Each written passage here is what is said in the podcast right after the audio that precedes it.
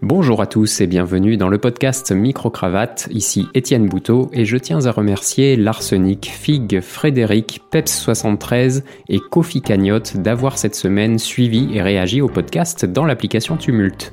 Faites de même pour commenter au fil de l'écoute et lire les commentaires des autres auditeurs et les miens. Cliquez sur le lien en description de l'épisode avant de poursuivre cette écoute.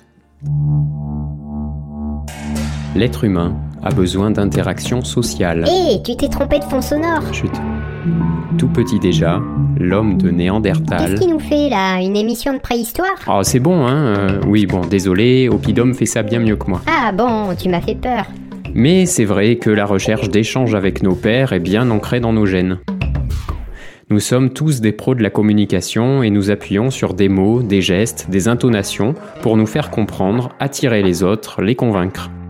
Les bébés mettent quelques années à maîtriser cet art, mais un enfant se débrouille ensuite parfaitement pour aller vers les autres et discuter avec eux, sans intervention nécessaire des algorithmes des réseaux sociaux. Nécessaire Désastreuse, oui, quand on voit apparaître des scandales comme Anti-2010, ce mouvement de collégiens qui se monte contre les sixièmes.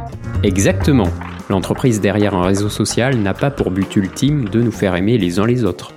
Bon, en l'occurrence, TikTok, qui est la plateforme de laquelle est parti ce scandale, a quand même bloqué au plus vite le hashtag anti-2010 pour ne pas se faire taper sur les doigts.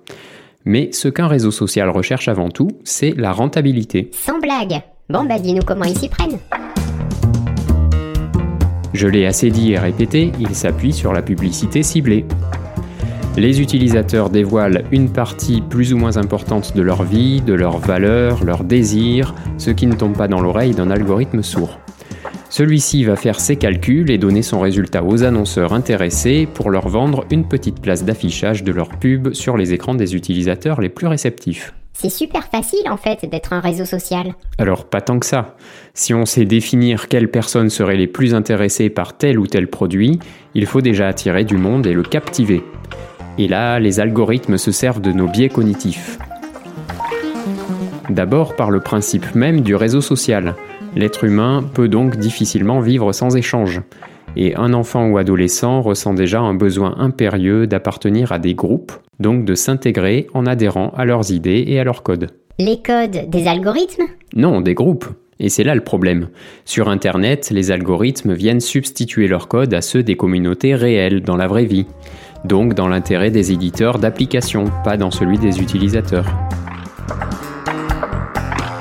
Il s'agit donc d'abord d'attirer les gens. Facile On leur propose d'assouvir leurs besoins sociaux en intégrant un groupe gigantesque en quelques clics. Et on leur présente tout profil existant comme un ami. La personne se retrouve vite dans une communauté de 50, 150, 300 amis, une communauté qui n'existe qu'à ses yeux puisque personne d'autre n'aura un profil lié aux mêmes amis. Ensuite, il faut créer de l'émotion. Peu importe qu'elle soit positive ou négative, il faut faire germer la pulsion de l'achat. Conséquence d'une frustration, d'un besoin, d'un désir. Chez un enfant, ce sera principalement pour des jeux en ligne. Aujourd'hui, depuis l'existence du e-commerce et de ses rouages marketing, le consommateur ne recherche plus à combler des besoins, mais plutôt des désirs. Moralité, nous consommons trois fois plus qu'avant Internet. Toutes les occasions sont bonnes, avec des promos éphémères toute l'année. Black Friday, Cyber Monday, French Days sont très américains et viennent s'ajouter aux soldes, à Noël, à la Saint-Valentin, les fêtes des mères, des pères et de tout le reste du monde, Halloween. Surtout, n'en manquez pas une. C'est pas cher, ça s'achète en quelques clics depuis votre canapé et les réseaux sociaux vous disent ce que vous devez acheter pour être dans le coup. Le coup de quoi? Des réactions que vous leur avez manifestées. Si on parle de réactions comme celle de se monter contre les autres, C'est pas grave, ça te donne le sentiment d'appartenir à un groupe. Dans une cour de collège, il existe des groupes rivaux constitués de quelques personnes seulement. Ce qui fait que le leader impose ses codes et opinions à un nombre restreint de gens, que ce soit sa haine pour le groupe rival ou ses goûts vestimentaires. Sur un réseau social, tout est faussé. Les dimensions, la notion d'amis et de cercle d'amis, la provenance des idées, ou encore la notion d'approbation avec les likes qu'on coche plus pour manifester sa présence que son adhésion réelle. Une info qui s'affiche dans le fil d'actualité vient d'un ami, à nos yeux. On la croit donc, alors qu'elle n'a été que relayée à partir d'un ami de cet ami qui l'a partagé depuis un autre ami, une pub ou ce qu'on appelle un influenceur. Donc un mouvement comme Anti-2010 peut prendre une ampleur infinie, alors que son origine est peut-être seulement une querelle entre un cinquième et un sixième. Le cinquième en question, s'il a beaucoup d'amis virtuels sur Internet, a pu répandre sa haine en quelques jours sur toute la France. La tendance se propage sous les différentes variantes du hashtag anti-2010 et les collégiens qui y trouvent une raison ou une autre s'y associent et la relaient certains parce qu'ils ont une dent contre un élève de sixième en particulier, d'autres par soif de vengeance sur les plus jeunes parce qu'ils ont subi la même chose, d'autres encore simplement parce qu'ils sont influençables ou pour encore bien d'autres motifs. Influençables? Tu prends les jeunes pour des imbéciles? Mais non, pas du tout. Nous sommes tous influençables, heureusement, puisque nous vivons en société. C'est une forme d'apprentissage des autres que nous utilisons tous, plus ou moins bien. On voit ou on entend, puis on teste ou on répète, et on laisse tomber si on se rend compte qu'on fait fausse route. Bon, certains font trop confiance et ont tendance à se convaincre, répéter ou reproduire trop facilement. Mais quand c'est bien fichu, on est tous susceptibles de tomber dans le panneau. Quand on voit des campagnes de manipulation à grande échelle comme Cambridge Analytica pour l'élection de Donald Trump, oui, on sait. Bon, bon, euh, je n'insiste pas. D'autres, comme les influenceurs sur Internet, savent particulièrement convaincre par leur connaissance d'un sujet ou leur verve naturelle, ou encore un caractère manipulateur qui leur permettra de rassembler les personnes assez influençables dont je parlais tout à l'heure et les monter sans raison contre d'autres souvent pour une petite différence sur laquelle ils s'appuient pour caricaturer la victime. Ou pour un bizutage plus ou moins sympathique. Voilà. Mais autrement, influencer et être influencé, raisonnablement, est un échange social normal. Les enfants et ados sont en pleine phase d'apprentissage de la vie et sont donc naturellement plus influençables. Le problème se situe bien ailleurs, au niveau d'une pseudo-société et de ses codes montés de toutes pièces par certaines entreprises du net. Et le hashtag en est l'illustration parfaite. On prend un mot ou une expression, on ajoute un dièse devant et on envoie. Chacun y va ensuite de sa propre interprétation. Anti-2010 Ah oui, c'est pour les petits qui viennent gâcher les parties de Fortnite. Ou alors, Anti-2010 Ah oui, ils sont trop nuls ces sixièmes avec leurs jouets là, Pop-It. Ou encore, Anti-2010 ah oui, c'est bien ça, un sixième c'est petit, on peut lui taper dessus facilement. Euh, tu commences à dérailler là. Non, non, ce raisonnement existe bel et bien. Anti-2010 Ah oui, l'année de la tempête Xintia. Ça a fait mal, hein. Bon, je diffuse. Ça, c'est un adulte qui a pas lu la suite de la publication. Oui, et il associe anti-2010 au hashtag Xintia. Et c'est reparti. Non, ne cherche pas, c'était une blague. Quoique certains hashtags sont recyclés et on ne sait plus de quoi il est question. Le 17 septembre, 40 millions de vues de la mention anti-2010 ont été relevées sur TikTok. Julie Atlan, de l'association e-enfance, est plutôt optimiste.